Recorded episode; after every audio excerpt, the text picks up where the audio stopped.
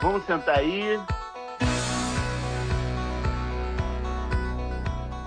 Boa noite, estamos aqui para mais uma reunião, terminando a conversa de semana passada sobre o maior gringo da NBA. Estamos aqui, os brasileiros na NBA. Quem foi maior para você, PPA? Só um nome, rápido. Eu fico com uma fontinha para cima do Nenê. Um pouquinho acima do Leandrinho. Nenê?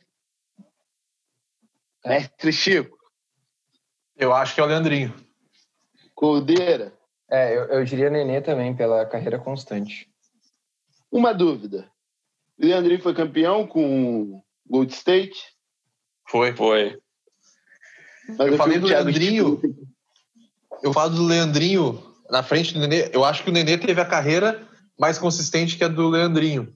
Mas o Leandrinho Exato. conseguiu fazer uma coisa que ninguém nem conseguiu fazer. Ele conseguiu ser eleito o melhor sexto, sexto homem da liga. Eu Uhum. fico o Thiago E ele tava voando naquela, naquela temporada. Ele era muito bom. Só para contrariar, eu vou- eu vou ficar com o Thiago Split porque eu gosto de campeões. Ah, cara. NBA, esporte é título, meu irmão. Esporte é título. Split tem um ou Vou dois? falar dos brasileiros. Ele só ganhou um? Cada um deles só ganhou um.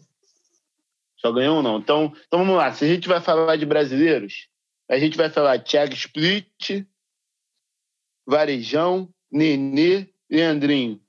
São os que tiveram importância, né? Leandrinho. Os que tiveram o maior impacto na liga, né?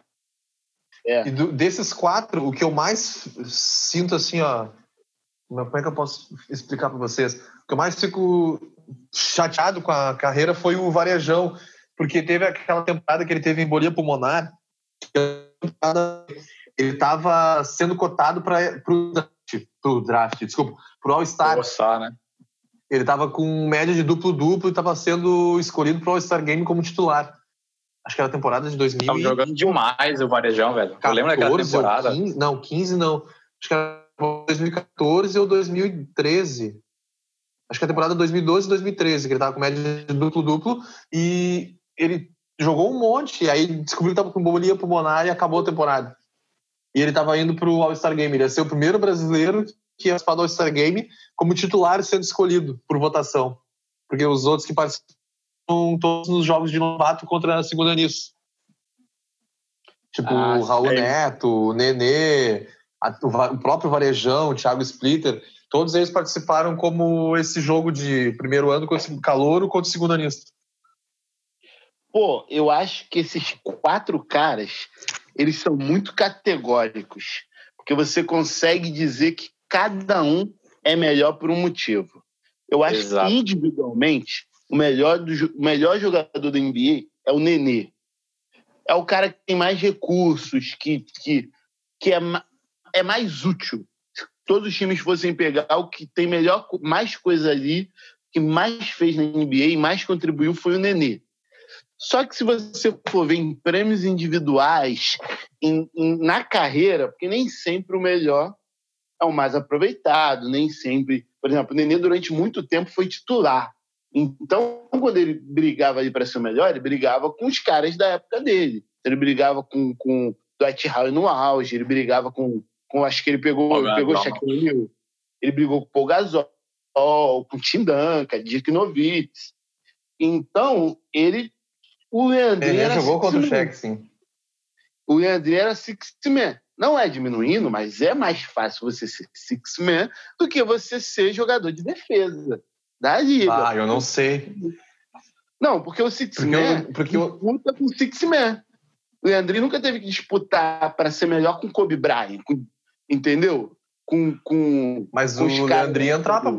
O Leandrinho, quando foi os- a temporada que ele foi o sexto homem da liga, ele jogava bastante como titular às vezes. 16 pontos por jogo ele fez. Não, jogou não, muito. é Porque ele entrava, ele entrava e, e ele marcava muito bem. Então, tipo, às vezes ele entrava para tipo, pra dar um, um sossego pro cara que era titular, mas ele ficava porque ele pontuava bem, passava bem e ele era um bom marcador. A É, temporada mas- dele de sexto homem, ele foi fenomenal, assim, ó, acho que foi a melhor temporada que um brasileiro já teve na história dos que nós falamos aqui. É, mas daí eu, Não, Todos os brasileiros, a melhor temporada é do Leandrinho. Não, eu tô falando a nível de prêmios individuais. Que o Leandrinho, eu não acho que o Leandrinho foi melhor que o Nenê, mas o Leandrinho é um brasileiro com mais prêmios individuais. Nenhum outro brasileiro foi Six Man. Entendeu? é Aí, é na minha ser opinião- constante, né? Oi? É aquela questão de que tu está falando, Fred, da carreira constante, que eu concordo contigo. Tu, tu- todos os argumentos que tu trouxe, trouxe o quão constante foi a carreira do Nenê para ele estar disputando com todo mundo. Sabe, o Chico trouxe um baita argumento, mas essa, essa temporada do, do Leandrinho, tu vai contar o quê? Uma antes, uma depois e a temporada que ele ganhou o prêmio. E o Nenê, que disputou todas as temporadas constante. Não, não tô falando nem no nível de jogo. Eu tô falando de dificuldade dos prêmios. Falando assim, prêmios individuais. É mais fácil você ser Six Man do que você ser MVP. Ah. Entendeu? É mais fácil você ser six man do que você ser jogador de defesa da liga. O, aquilo que o Leandrinho ganhou era menos difícil, menos, menos difícil do que a dificuldade de um prêmio que o Nenê disputaria. O Nenê não disputou six man. O Nenê disputaria com, hoje em dia, com o Anthony Davis para ser o melhor pivô da liga. Entendeu? que era um cara que durante muito tempo foi titular. Não sei se eu estou me fazendo claro. Mas aí Não, eu tá estava claro, comparando, tá claro. aí eu tava comparando os caras. De outro lado, você tem o Thiago Split, que foi o cara mais bem aproveitado da NBA. Dos quatro, talvez o Split, dentro da NBA, era o que menos tinha recursos. Mas ele caiu na mão de um, me- pô, de um monstro que soube aproveitar exatamente como ele poderia contribuir, ele fez uma. O Thiago Split, menos, mesmo não tendo tão bons recursos, ele fez parte de uma máquina mesmo. Aquele San Antônio era uma máquina. San Antônio de, de Tony Park, Tony Park, Danny Green, Cal- é, Leonard, Duncan e Split. Era um timaço mesmo, que não perdia. E o Thiago Split ali, titular. E várias declarações do, do Pop falando que o Thiago Split era fundamental para aquele time. Isso eu concordo, mas de todos esses, o Thiago Splitter, para mim, é o mais decepcionante. Porque ele foi o que chegou com o hype mais alto desses Exato. quatro. Porque, tipo, ele foi na, Euro, na Europa, na Euroliga, ele foi MVP da Euroliga. Então, quando ele foi pra NBA, os caras acharam, pô, o Magrão foi MVP da Euroliga, ele deve ser um, um excelente atleta, vai ser um excepcional jogador. Não que ele não tenha sido bom, não tenha sido excelente, mas ele poderia ter sido o maior brasileiro, entendeu? Por- pelo, que ele, pelo hype que ele chegou nos Estados Unidos, ele era para ter sido o melhor do que ele foi. Primeira temporada dele na NBA, Bom. ele teve média de. Não, não chegou a cinco pontos por jogo. Pois é, o Thiago Ele- Splitter foi um jogador que, ano após é, que ele ia jogando, após ano no, no San Antonio Spurs, ele ia se desenvolvendo. E pelo esse hype todo que ele tinha da Europa, eu sempre pensava, não, é o primeiro ano, segundo ano, ele vai chegar num momento assim que ele vai estar num ápice assim absurdo. E é que nem o Chico falou, foi algo que para mim também foi bem decepcionante. Porque eu esperava que ele chegasse num nível assim, tipo, que aos poucos ele foi sendo mais aproveitado pelo Greg Popovich, né? Os minutos foram aumentando, a pontuação foi aumentando, os rebotes foram aumentando. Eu concordo que ele foi um cara é, fundamental pro, pro time do San Antonio Spurs, né? É, só que eu esperava um pouquinho mais dele, entende? Não estou dizendo que ele foi horrível, ele foi um excelente jogador, mas eu acho que faltou um pouquinho mais de determinação. A gente tem que lembrar também alguns fatores, né? O Thiago Splitter foi um cara que perdeu a irmã dele, né? É, cedo. Teve alguns fatores também que a gente às vezes não leva em conta. Não sei se pode, questão de adaptação, parece que ele não, foi, não se adaptou muito bem inicialmente, mas esses são outros fatores, né? E aí, eu falei dos três, tem que falar do, do Varejão, que foi um cara que nunca se destacou assim muito pela parte técnica, mas muito pelo esforço, muito pela dedicação, pela entrega. Pelo e carisma diminui, dele também. O cara era muito dedicado, velho. E, e que não diminui, é por exemplo. extremamente carismático O Danny- também, né? O Danny Rodman é um cara que, que, tá, que tem a carreira que tem, mas a parada do cara é entrega. É igual Varejão. Você tem o, aquele francês, o Noah, Joaquim Noah, Joaquim Noah, Aham. que é outro cara que se destaca por se entregar, é, Metal War Peace, uma série de caras. Só que eu acho mais genial dele é como os caras falam de como ele é positivo. Tipo, o Lebron, que é um cara difícil de lidar, é encantado pelo Varejão. É, o, Nossa, Varejão, ligaço do o Varejão. Varejão jogou com ele no Hã? início da carreira, né? O Varejão jogou um bom tempo com o LeBron no Cleveland. E eram muito amigos eles, né? Eles eram bem amigos. É, O... Tanto é que Era o muito Varejão amigo, mais. Quando, quando o Lebron o Varejão mais massa dele é a questão do carisma. Tanto é que tinha um dia no que era o dia do Varejão lá nos Estados Unidos, que os caras, assim como tem na- nos playoffs, que eles botam camiseta na, na- nos- nas cadeiras ali para os caras pegar, para vestir, eles botavam uma peruca do Varejão. Então tu olhava assim, tava o, o estádio inteiro usando a peruca do Varejão. De tão É, isso era muito carismático que legal. ele era, da figura que ele foi para a cidade, para Cleveland. E, aí, tipo, e é que nem nós estávamos falando, ele era um dos caras mais dedicados da equipe. A dedicação dele que fez ele ser tão querido pelos companheiros de equipe, pelos técnicos, comissão técnica, pelo LeBron, principalmente, que era o, o, o amigaço dele ali no, no time e tudo mais. Não, você tem entrevista do Lebron, do Lebron falando, um dos caras mais importantes em momentos da minha vida foi o Varejão, com conselho, com apoio, com não sei o quê. Fui, foi até o Varejão que deu aquele rolê que o, que, o, que o Cleveland tinha que trocar agora, no retorno do Lebron. Que o Cleveland tinha que trocar um jogador, aí ia ter que dispensar o Varejão, o Lebron falou que trocou um irmão pra- pelo título. Não foi Isso com o Varejão esse rolê? Isso, ele foi incomodado. Que ele o, que, eles deram que eles deram o anel pro, pro Varejão. Ah, foi na temporada 15-16. É, foi a temporada do que eles viraram para 4-3. Uhum. É que daí ele no E? Warriors ficou esquecido, né? É. E aí eles deram o anel de campeão pro Varejão, porque tinha jogado várias partidas pelo, pelos Cavaliers. O Varejão, se eu não me engano, podia ter dois anéis, né? Porque depois ele tava no Warriors. Não, e é bizarro que o cara era querido pelo Irving e pelo LeBron James, que são dois caras que não gostam de quase ninguém. É muito bizarro. De pra ter como... isso, isso conta muito, né? O, o cara de, de. De como é que se diz? De alojamento, não. Vestiário. É vestiário, o cara de vestiário. Tem os caras que estão que estão na NBA só porque eles são bons de vestiário. Junta a galera, une o time. O Jared o Dudley tá no né? Lakers por isso. cara. Ele é um cara de vestiário. Tem aqueles caras que estão ali para tocar o pandeiro E aí, também. tipo isso. é porque tu tem. Não adianta nada tu ter um time bom e ter um merdeiro, que o merdeiro quebra o time inteiro, cara. Vira O que a gente briga, podia vira dizer dos brasileiros é que Aí seria a gente mais da primeira leva do, dos bra- O que a gente podia falar assim, ó, dos brasileiros seria assim, então, ó. O Varejão de todos era o cara carismático do vestiário, extremamente dedicado. O Leandrinho foi o cara das premiações individuais, que conseguiu fazer o que provavelmente nenhum brasileiro vai fazer. Foi o prêmio de sexto, de sexto homem. O Nenê teve uma carreira excepcional pela questão da dedicação dele e da consistência. Que ele jogou como titular muitos e muitos anos em Denver, ele é extremamente querido.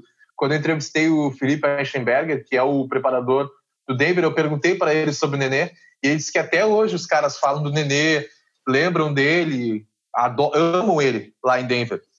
E o Thiago Splitter foi o cara que foi melhor aproveitado pelo treinador, no caso, né? Chegou com um hype alto, podia ter sido melhor do que foi, mas que ainda assim foi um grande atleta, foi campeão e tudo mais. Estou, estou bebendo demais ou estou certo? Certíssimo. Tu tá sempre certo, né, Chico. E se tivesse, e se tivesse que fazer uma lista dos brasileiros aí? Não, aí é porque a gente fez um primeiro, um primeiro escalão dos brasileiros, né? Quem seria esse a segundo leva. escalão aí? Na segunda leva tá o Caboclo, Raul, Que é Raulzinho, Raul Neto, Caboclo. Bruno Caboclo, Raulzinho tá na frente, né? Cristiano Felício Didi. e o Didi. É que o Didi não chegou a jogar na NBA ainda, né? Mas desses aí, o que eu acho que vai chegar mais forte na NBA é que os outros já estão, né? Pra mim é o Didi. É, Porque joga muito, ele, né? É, pelo que ele jogou na Summer League lá e pelo que ele jogou na Austrália, ele tá. Ele, quando ele for para NBA, eu acho que ele vai chegar brigando para disputar a posição ali de armador titular, que é o Lonzo, né? Uhum. É, eu não duvido ele tirar a vaga do Lonzo, porque o Lonzo não é o, o maior armador da história. Não vai falar mal do meu menino Lonzo Ball, não, aqui, né? Não, não, não vou falar mal do. joga, ele o- joga direitinho. Mas o Pelicans encaixou bem com ele, cara. Não, não fala tão mal dele, não. Olha o quanto o Ingram. Não, não, não posso falar mal dele, mas eu acho que o Didi pode ser o cara que vai jogar melhor que ele, entendeu? Eu acredito bastante Entendi, no potencial do Didi. Aí a, a nossa O segunda Lonzo leva vai, seria superar. essa. né? Nossa segunda leva é essa: o Raulzinho, o Didi, o Caboclo, o Felício. Ah, o Bebê, É, são caras bem atuais, né? o Lucas Bebê, não sei se ele ainda tá no NBA. Não lembro qual foi o último, ti- o último time que ele tava. A última vez que eu lembro dele, ele tava jogando no Toronto Raptors. Não sei se ele, foi- ele foi trocado ou se ele acabou indo para para alguma equipe. Não, não lembro disso. O que aconteceu com ele? Então, vamos. É, ele saiu do Raptors. ó. E o, É. pô, aí tu vai falar, a gente tem que falar de uma atualidade. Tem que falar de uma atualidade. Quem é o cara que perdeu o contrato? Fala aí, conta aí, Condeira que gosta do, das fofocas do NBA. O cara que perdeu o contrato porque fez festa, cara. Quebrou na quarentena. Que babaca. Eu não vi essa do contrato, cara. Eu só tinha visto do brasileiro que tinha furado a quarentena. A gente até comentou. Foi o Caboclo, furou a É. quarentena e pegou o coronavírus e tá afastado. Olha, esse aí a gente tá colocando aqui no segundo escalão, mas esse cara tá entrando no terceiro, hein? Barra, né?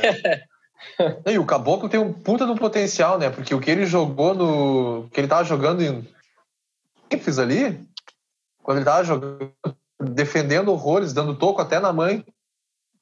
E aí o cara me faz uma cagada dessa. Mas ele é bom. Ah, mas Só, Pô, só acho que ele não, só não é muito dedicado, eu acho. Eu não sei o que, que- o que, que aconteceu, mas essa questão aí do, da quarentena é bizarra, né? Essa aí foi muito absurda. É uma mancha na carreira do cara, né? Mostra que ele não tem muita cabeça. Não... Pô, um- vou fazer uma crítica aqui ao basquete brasileiro. Porque o futebol brasileiro é muito à base do talento. O Neymar nasce com um talento absurdo, que com 13 anos ele já joga mais do que um europeu que treinou a vida inteira com 30. E isso é a base do futebol. Acho que por isso que o futebol brasileiro está muito atrás, porque a galera não estuda, não treina fundamento, não treina não sei o quê. E aí, do outro lado, você tem o basquete americano, os esportes americanos em geral, que os caras treinam argumento, treinam fundamento de formas absurdas. Horas e horas, por exemplo, Kobe treinava 14 horas por dia, e não é diferente para Jordan, não é diferente para LeBron. Esses caras que chegam nesse nível são caras com talento absurdos que treinam de forma. E aí, o brasileiro pro esporte não tem essa cultura. Por isso que eu acho muito difícil jogadores brasileiros chegarem a alto nível da NBA.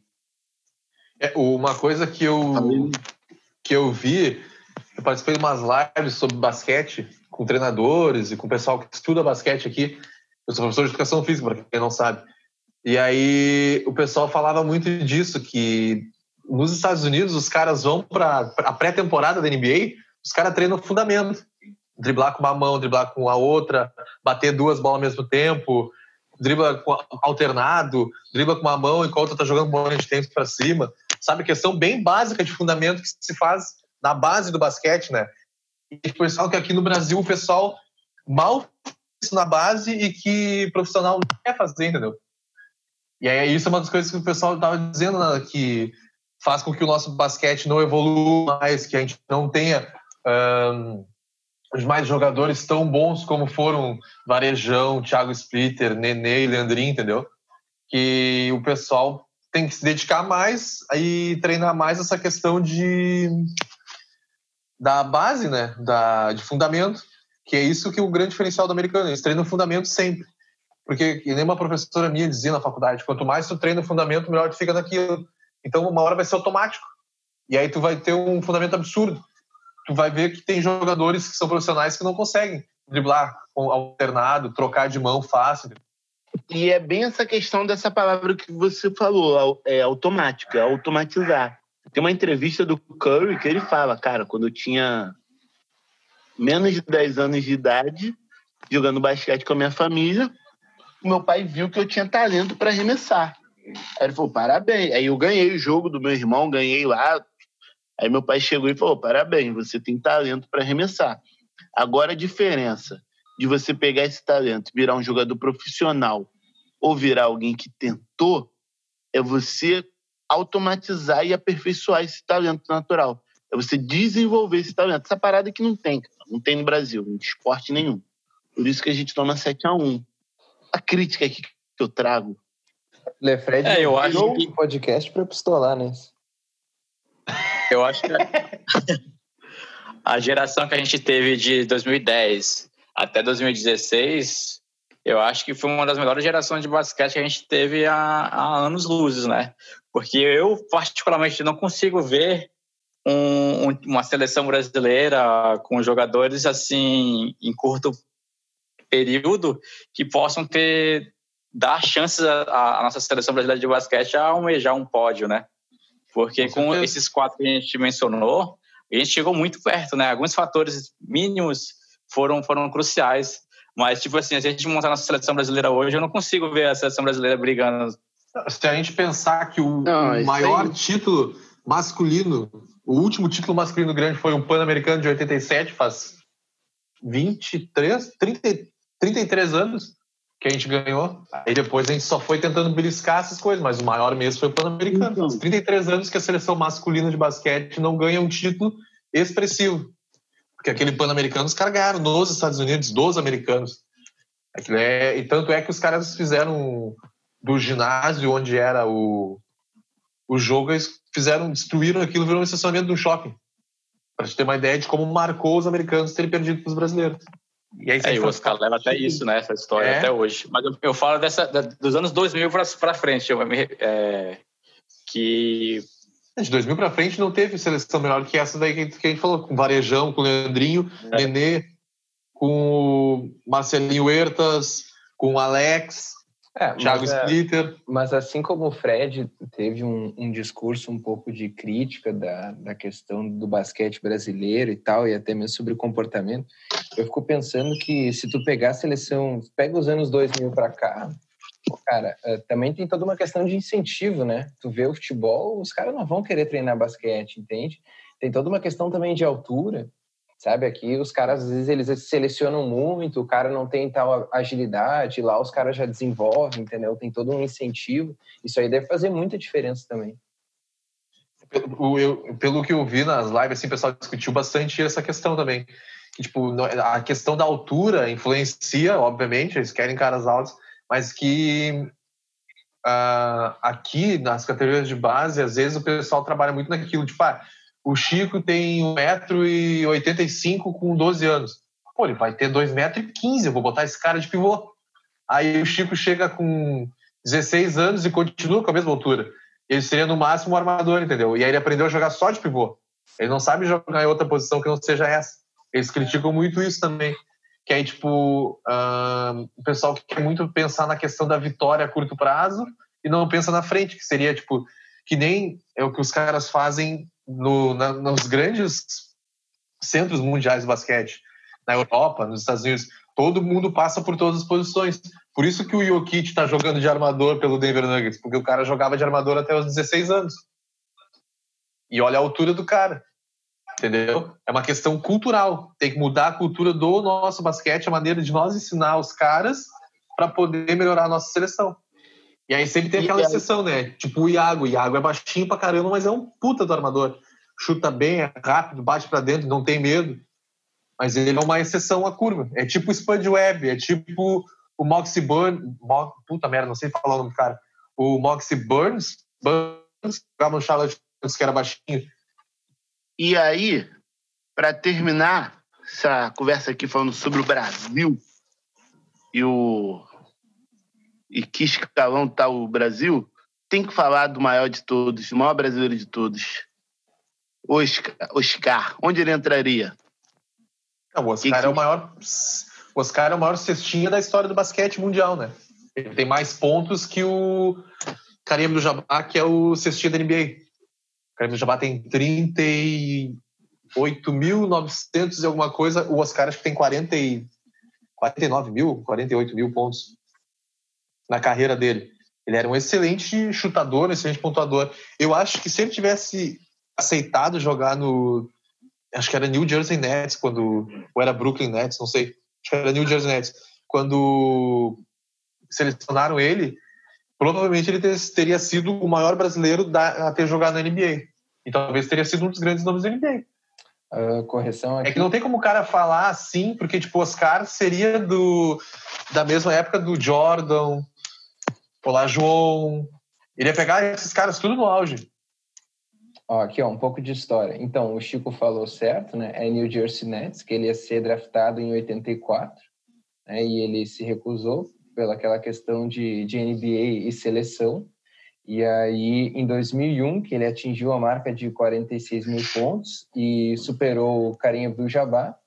E oficialmente ele tem 49.737 pontos, né?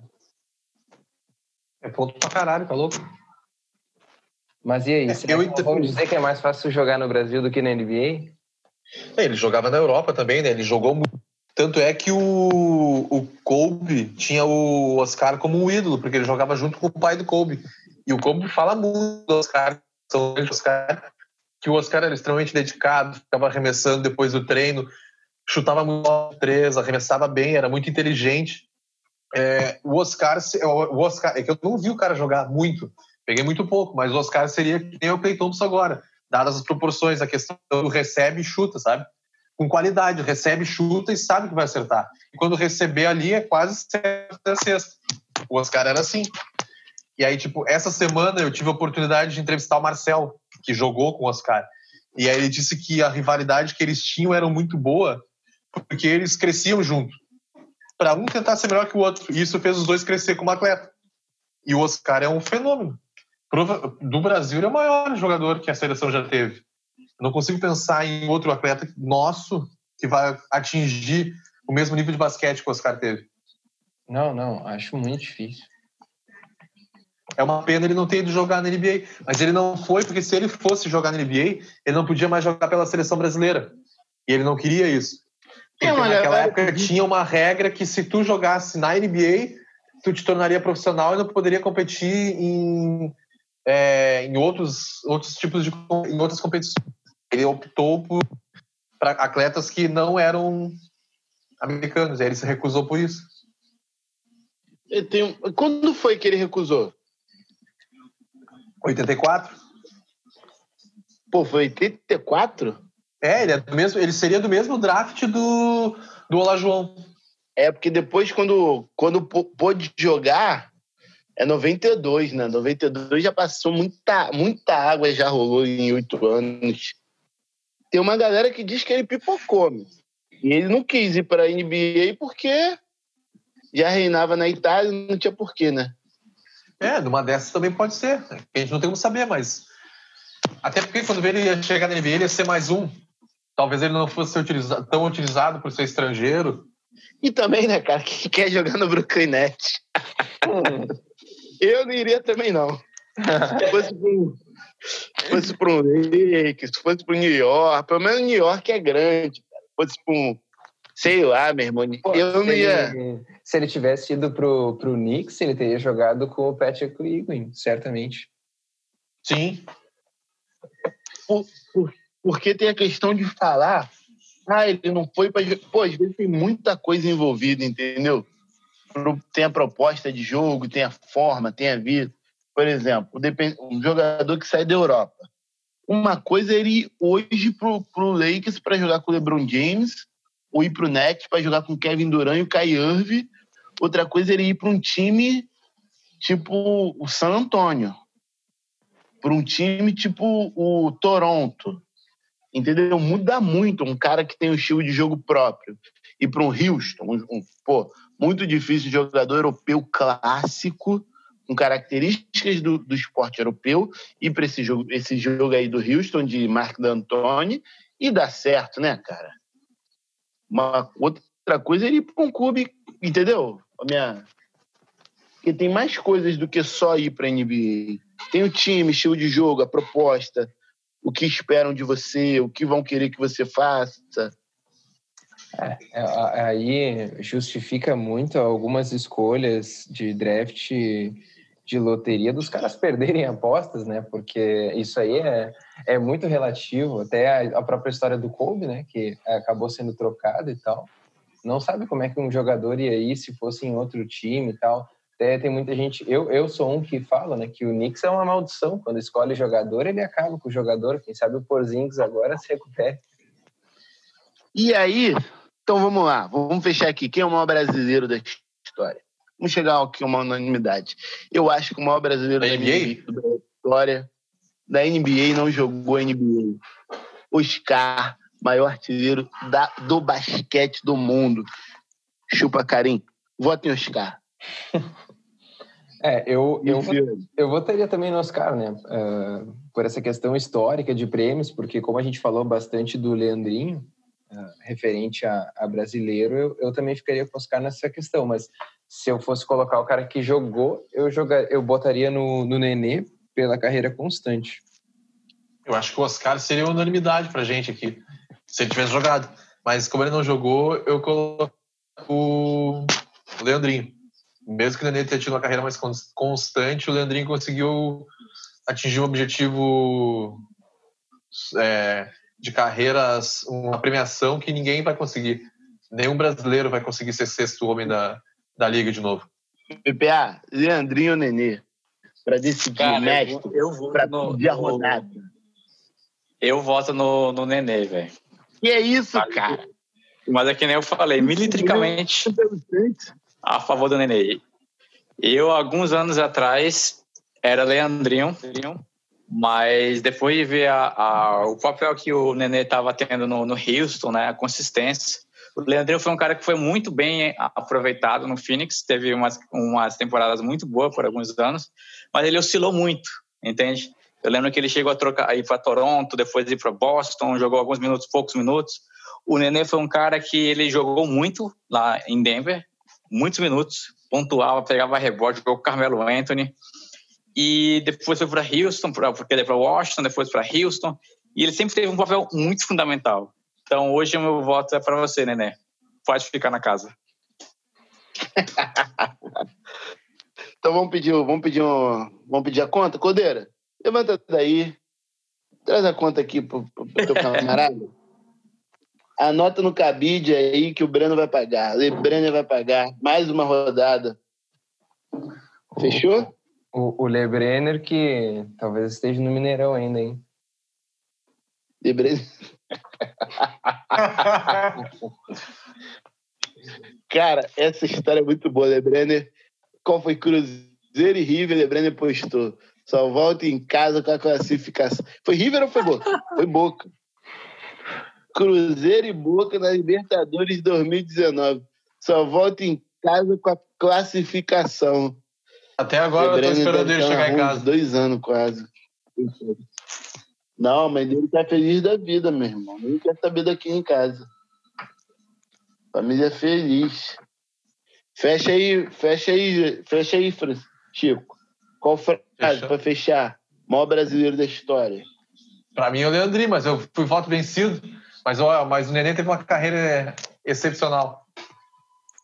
Depois do Oscar, acho que foi um dos grandes jogadores da nossa seleção brasileira também. Dessa geração aí dos anos 2000, 2010, que nós estávamos discutindo. Acho que foi o maior. E eu E é vou falar para grandes brasileiros, cometa. É um cometa que, que passa em anos e anos e igual o Guga no, No tênis. na- o Guga no tênis, Sene e Massa na Fórmula 1 e Rubinho. Cometas que passem anos e anos e vamos aguardar mais uns anos para surgir um monstro. Fechamos? Fecha aí. Heitor.